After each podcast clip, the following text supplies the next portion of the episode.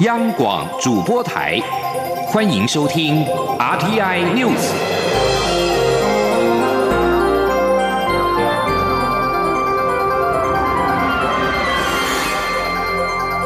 听众朋友您好，我是张顺祥，欢迎收听这节央广主播台提供给您的 RTI News。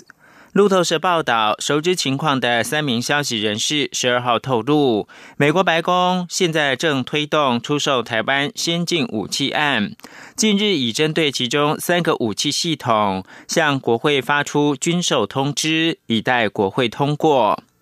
路透社九月间曾经报道，在川普政府对中国加大施压情况之下，目前有多达七个重大的武器系统已经进入对台湾出口的程序。不愿具名的这些消息人士说，美国国会参众两院外交委员会的领导议员已经接获通知，计划中的军售项目已经有三个获得国务院同意。国务院是负责监督对外军售，已经发出非正式通知的这三个武器系统，分别是洛克希德马丁公司生产的高机动性多管火箭系统，波音公司生产的增程型距外陆攻飞弹。以及装置在 F 十六战机上面的外部传感器吊舱，可以将影像跟数据自战机及时的传回地面的站台。上述消息人士说，至于其他四个武器系统的外售通知尚未送到国会，但也为时不久，包括了足以贺足两栖登陆的大型精密无人机。暗制鱼叉、反舰飞弹以及水雷。中共官媒十二号晚间续以电视认罪手法宣传台谍案，称曾在捷克任教的台籍学者郑宇清已经在去年被捕。陆委会也再次谴责，正告中共当局停止以构陷编造入罪手法，无端栽赃台湾人民。中共官媒央视十二号再度透过节目报道，称曾在捷克任教的郑宇清，已经在二零一九年四月，因为涉嫌间谍罪，在入境中国的时候被国家安全机关逮捕。大陆委员会十二号稍晚以书面形式就央视续炒台谍案一事表示，这种企图干扰台湾民主法治社会正常运作。恫吓台湾人民的不当手法令人不齿。中共透过媒体宣传，以相关的案件当事人接受其官媒的采访，在媒体上面认错悔罪等做法，完全不符合正当的法律程序。陆委会也提到，有关郑宇清遭陆方逮捕一事，陆委会跟海峡交流基金会并没有接获家属的反应或者是请求协助。陆委会以及海基会将会进行必要了解，并提供家属可能的协助。中共官媒表示，曾在捷克任教的台籍学者郑宇清涉嫌间谍间谍罪被捕，并且称郑宇清曾是民进党前主席卓荣泰助理。卓荣泰十二号晚间在脸书发文表示：“从无此助理，过去不认识这个人。”这则新闻显然是错误的报道。而另外，针对屏东县芳寮乡镇顾问李梦居在中共官媒上认错台湾间谍案，陆委会的主委陈明通再次呼吁对岸停止政治炒作，破坏两岸关系。请听杨仁祥、王兆坤报道。蔡英文总统在双十国庆谈话提到，现阶段两岸当务之急是本于相互尊重、善意理解的态度，共同讨论和平相处之道、共存之方。不料隔天就发生所谓的台谍案。陆委会主委陈明通出席爱台湾 Win 两岸短片颁奖典礼，媒体持续关注政府立场或协处作为。陈明通仅简短重申陆委会十一号发布的新闻稿内容。其他相关提问，陈明通都表示已说明过，没有进一步说明。我们昨天呃有新闻稿了，我还是在重复，就是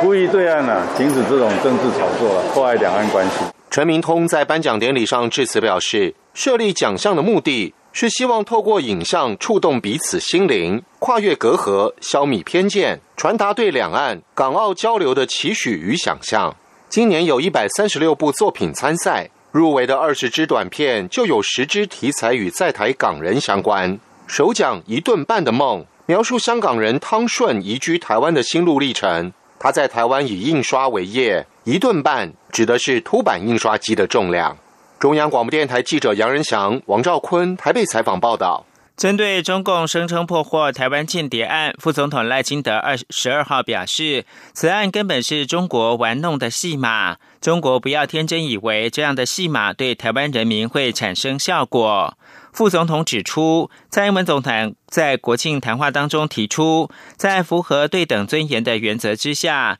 我们愿意共同促成有意义的对话。中国应该对此做出回应，化解对立，改善两岸关系。副总统指出，政府会协助李梦居的家人，为李梦居提供必要协助，并保障其人权。而行政院长苏贞昌表示。台湾之所以不愿意被中国统一，就是因为中国不够公开透明。他要严厉谴责中国的做法，并希望早日释放李梦居。记者王维婷的采访报道。屏东县芳寮乡镇顾问李梦居去年十月在深圳被以为境外刺探、非法提供国家秘密罪批准逮捕。他十一号在央视的节目中认错，并说过去做了很多不好的错事，也对祖国或国家或许有些伤害。对此，行政院长苏贞昌十二号受访时表示，台湾走过恐怖的年代，所以知道公开透明、有人权的政府多好。而台湾之所以不愿意被中国统一，就是因为中国政府随便抓人，扣上莫须有的罪名。苏贞昌谴责中国的做法，并希望中国早日释放李梦居。苏贞昌说：“那现在从台湾，我们也知道这个罪名根本是莫须有的，扣他这个罪名，那这个也是家属都不知道，没有办法接见，也没有办法让他真正的。”公开的审判就已经认罪，所以这一切我们都严以谴责，也希望早日放他回来。艺人欧阳娜娜日前在中国国庆晚会献唱歌曲《我的祖国》，引发争议，一度传出政府要法办欧阳娜娜。苏奎表示，台湾政府鼓励国人到世界各地唱歌，尤其工作也是必要。但在中国，如果有违反国家法律的情形，不管是谁都同样受到法律规范。苏贞昌说：“至于欧阳娜娜有无违反国家法律，将由文化部跟陆委会根据事实状况共同认定。不过，苏贞昌也表示，政府其实很关心欧阳娜娜这样一个小女生，为了工作有不得已的地方，她也觉得台湾的民主自由更加可贵。”中央广播电台记者王维婷采访报道。在台湾犯下杀害女友的凶嫌陈同佳，确定要委任律师安排来台湾投案。对此，行政院长苏贞昌十二号表示：“香港人杀害香港人，而且凶嫌在香港。台湾政府的立场一直都是港府应该办。如果陈同佳来台湾投案，台港政府间应该充分的沟通联系，而不是任由杀人犯自由来去。”理律法律事务所十二号表示，已经接受陈同佳的委任，并据其意旨与检警接洽。大陆委员会则坚持，陈同佳必须透过政府设立的单一窗口投案，并强调政府会依法办理后续事宜。士林地检署则表示，已经受理律师。涂于正等三名律师署名的呈报状，以及被告陈同佳署名的呈报状跟三份的委任状，将后续积极的办理。蔡英文总统十二号应邀在捷克公园两千论坛视讯会议开幕式发表录影演说。蔡总统表示，香港情势令人。二晚，而台湾此刻正站在捍卫民主的前线。台湾急需捷克等全球民主国家的支持跟合作。蔡总统在晚间八点，捷克当地时间是下午两点，应公元两千论坛基金会的邀请，在第二十四届公元两千论坛视讯会议开幕式中发表录影演说。总统府在会后发布新闻稿。总统说：“台湾跟捷克是共同价值的合作伙伴，笃信自由、平等、透明、人权跟善治，并且政治发展轨迹相似，人民都勇敢坚韧，力抗集权暴力。先人们也都勇于渴慕追求民主正义，对后代深具启发。这些共同之处，让这次的与会别具意义。”台湾爱心协助尼泊尔人民从赈灾之后重新站起来。外交部外交学院十二号开始一连五天推出成果展，透过影像、照片跟原地的。地图让外界看到援助的具体成果。副总统赖清德应邀出席参观展览，强调一个有爱心的国家才有办法赢得国际社会的尊重。台湾有能力也有意愿做出贡献，国际社会应该给予更多参与的机会。记者杨仁祥、王兆坤的采访报道。在尼泊尔达丁山上，台湾人民的爱心捐款建造了一座社区学习中心。当地民众另外制作环保砖盖起民宿。这是尼泊尔灾后重建成果展播放的影片内容，具体落实台湾能帮忙的核心精神。副总统赖清德表示，台湾有能力帮助国际社会，只要国际社会给予我们参与的机会，台湾的贡献力量一定越来越大。我一直认为，一个人有爱，才有可能被称为伟大。一个有爱心的。啊，国家啊，才有办法赢得国际社会的尊重。我觉得这个是非常非常重要的。二零一五年四月的强震造成尼国严重伤亡，当时台湾捐款近新台币一亿元。外交部透过非政府组织，在尼国九个地区推动十项灾后重建方案，每年预计加惠四万多人次，内容涵盖社区发展、医疗卫生等领域。并以联合国永续发展目标为核心理念，帮助尼国人民重建家园、心灵与经济，从废墟中再度站起。中央广播电台记者杨仁祥、王兆坤台北采访报道。世界卫生组织 WHO 权威专家警告，不应该以封锁的措施作为二零一九冠状病毒疾病 COVID-19 疫情的主要方法。他声称，封锁措施恐怕会加剧贫穷。世卫组织冠状病毒特使纳巴罗告诉英国周刊《观察者》，在世卫不提倡以封锁措施作为控制这种病毒的主要方法。纳巴罗表示，封锁措施对贫穷社群产生了剧烈的冲击，导致他们容易受到贫困伤害。他提及，封锁措施只会造成一个后果，那就是使穷者更穷。他指称，端看目前的贫穷水平，似乎可以在明年前看到世界贫穷加倍，可能也会看到儿童营养不良至少加倍。纳巴罗表示，依赖旅游业的国家特别受到严格限制措施的冲击。上述声明显示，是为防疫建议出现了大转弯。世卫秘书长谭德赛三月的时候曾经建议各国应该缓慢的解封。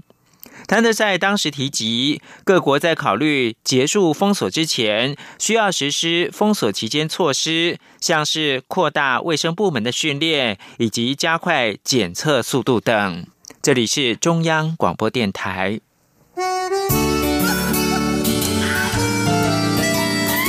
阳光。穿透了世界之窗，是阳光环绕着地球飞翔。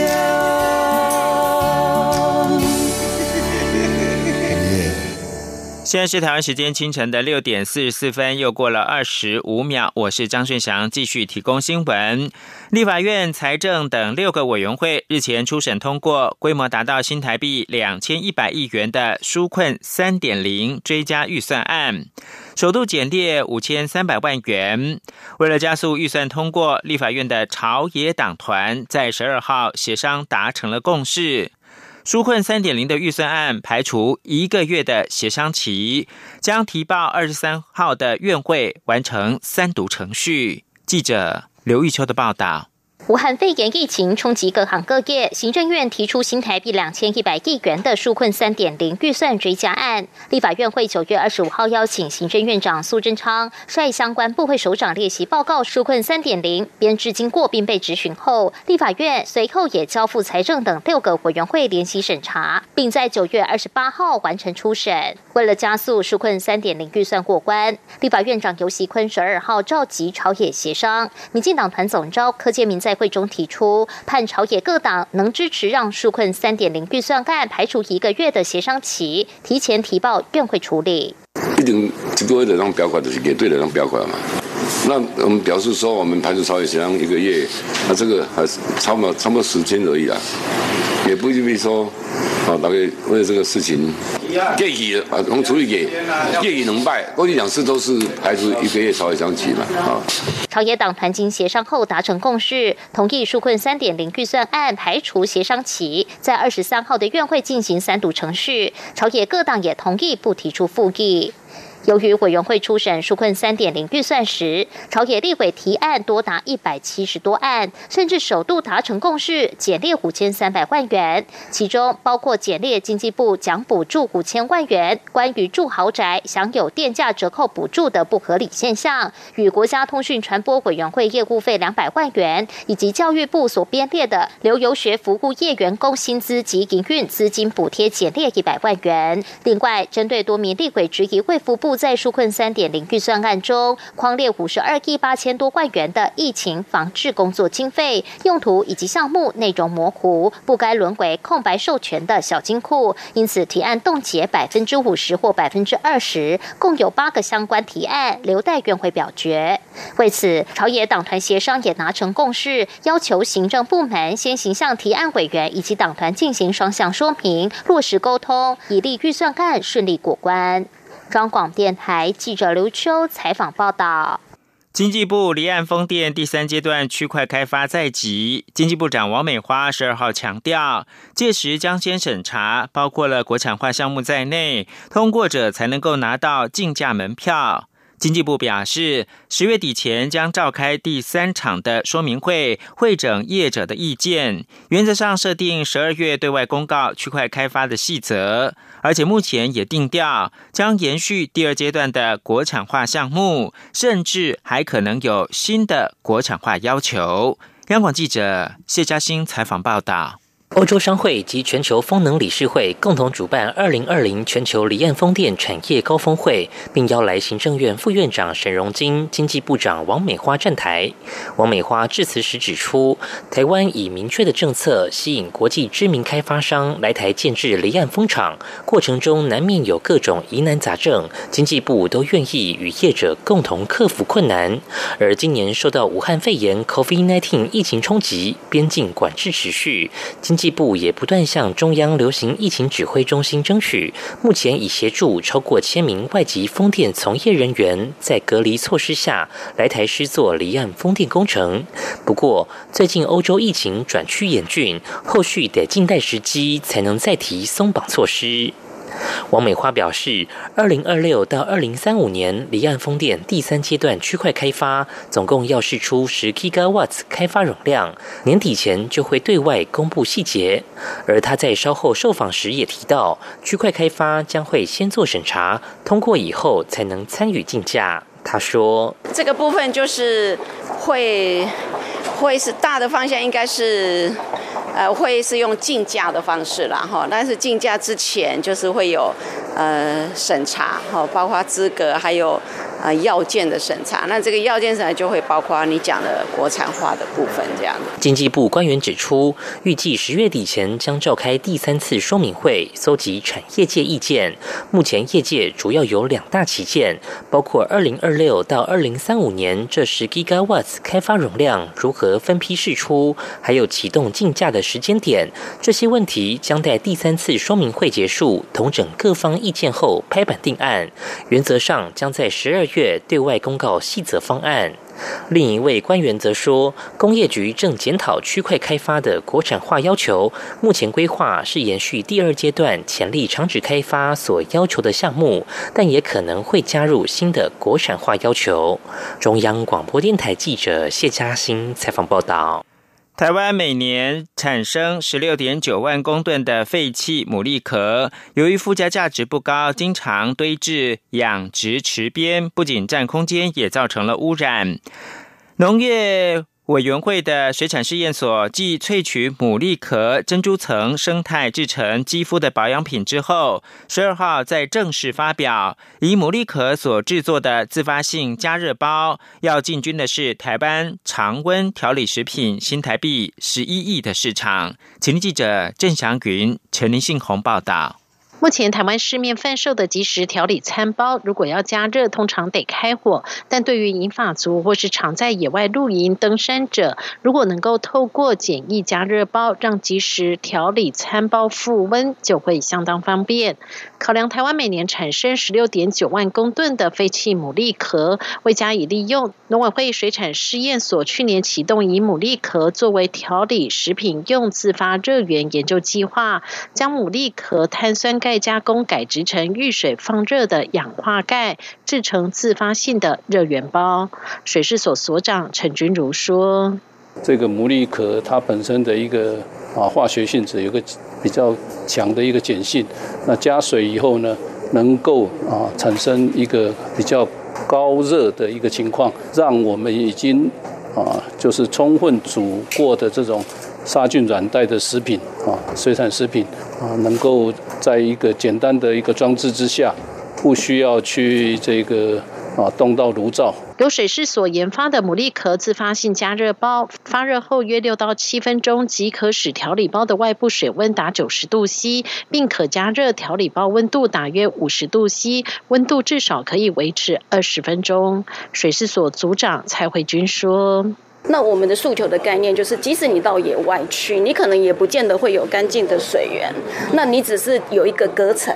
有一个隔层，那你只要碰到，甚至 anyway 是说有雨水，只要有水，你让它沾湿的情况之下，让它产热，然后你是一个密闭的状态下，你就可以把食物加加热煮熟。目前牡蛎壳加热套组技术正申请专利，未来也会寄转。一包牡蛎壳加热包成本约新台币十二元。水事所也表示，由牡蛎壳所制成的加热包，不像一般中国制的加热包使用铁粉，会有食品安全以及环保的问题。中央广播电台记者郑祥云、陈林信宏采访报道。为了加强防范诺罗病毒，教育部十二号提醒学校要落实卫教宣导，提供完善充足的洗手设备跟安全用水，并加强环境清洁消毒，落实生病人员不上班不上课。教育部学校卫生资讯网的资料显示，依据卫生福利部疾病管制署通报系统。全国八月到九月二十五号累计接获八十九起腹泻群聚通报，比去年同期的七十三起增加。检出病源以诺罗病毒三十五起居多。学校的部分腹泻群聚一共十九件，其中十件是诺罗病毒的群聚。教育部要求学校要加强教职员工生的卫生教育宣导。不生饮、不生食，跟他人共食的时候，应该使用公筷母匙，并且要养成勤洗手的卫生习惯。另外，教育部请学校要落实生病人员不上班、不上课，确诊为诺罗病毒感染的教职员工生以及餐饮从业人员，应该停止上班上课，症状解除四十八小时之后，才可以恢复上班跟上课。译文焦点：金曲歌王桑布伊暌违四年之后，再度推出新的专辑《得力量》，请到多位杰出音乐人协助编曲，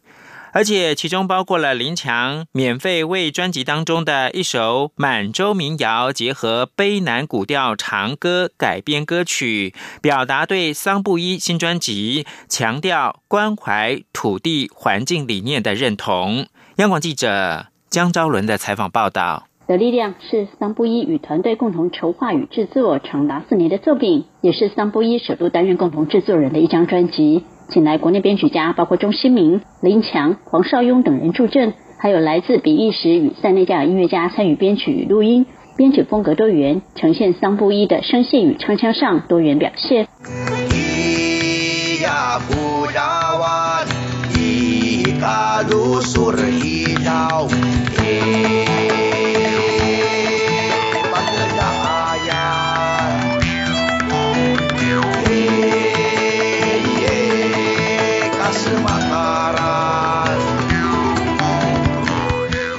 其中一首屏东满洲民谣结合卑南古调的长歌，这是由林强操刀，充满独特实验电子音乐风格。桑布伊感动地说：“团队与林强联系探寻合作的可能性时，林强一口就答应，愿意试试看。而且也因为认同该首歌强调的跨时空时间力量，以及专辑传达对于土地环境、人与历史的关怀，林强不收取任何费用，愿意当个月工就好。”桑布一说：“我这张专辑也在写这块土地，我们人。”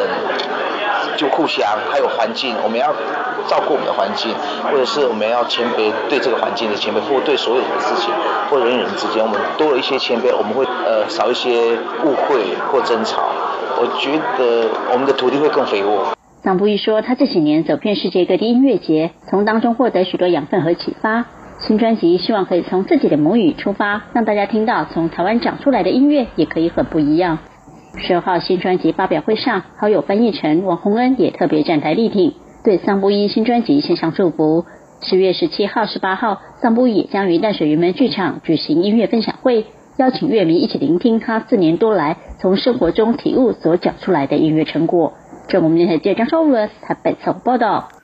中国国家主席习近平近日南下广东，预计十四号要出席深圳特区成立四十周年的庆祝活动。期间将会会晤香港行政长官林郑月娥。分析说，习近平此行意在展示北京对香港的全面控制，并凸显个人的地位稳固。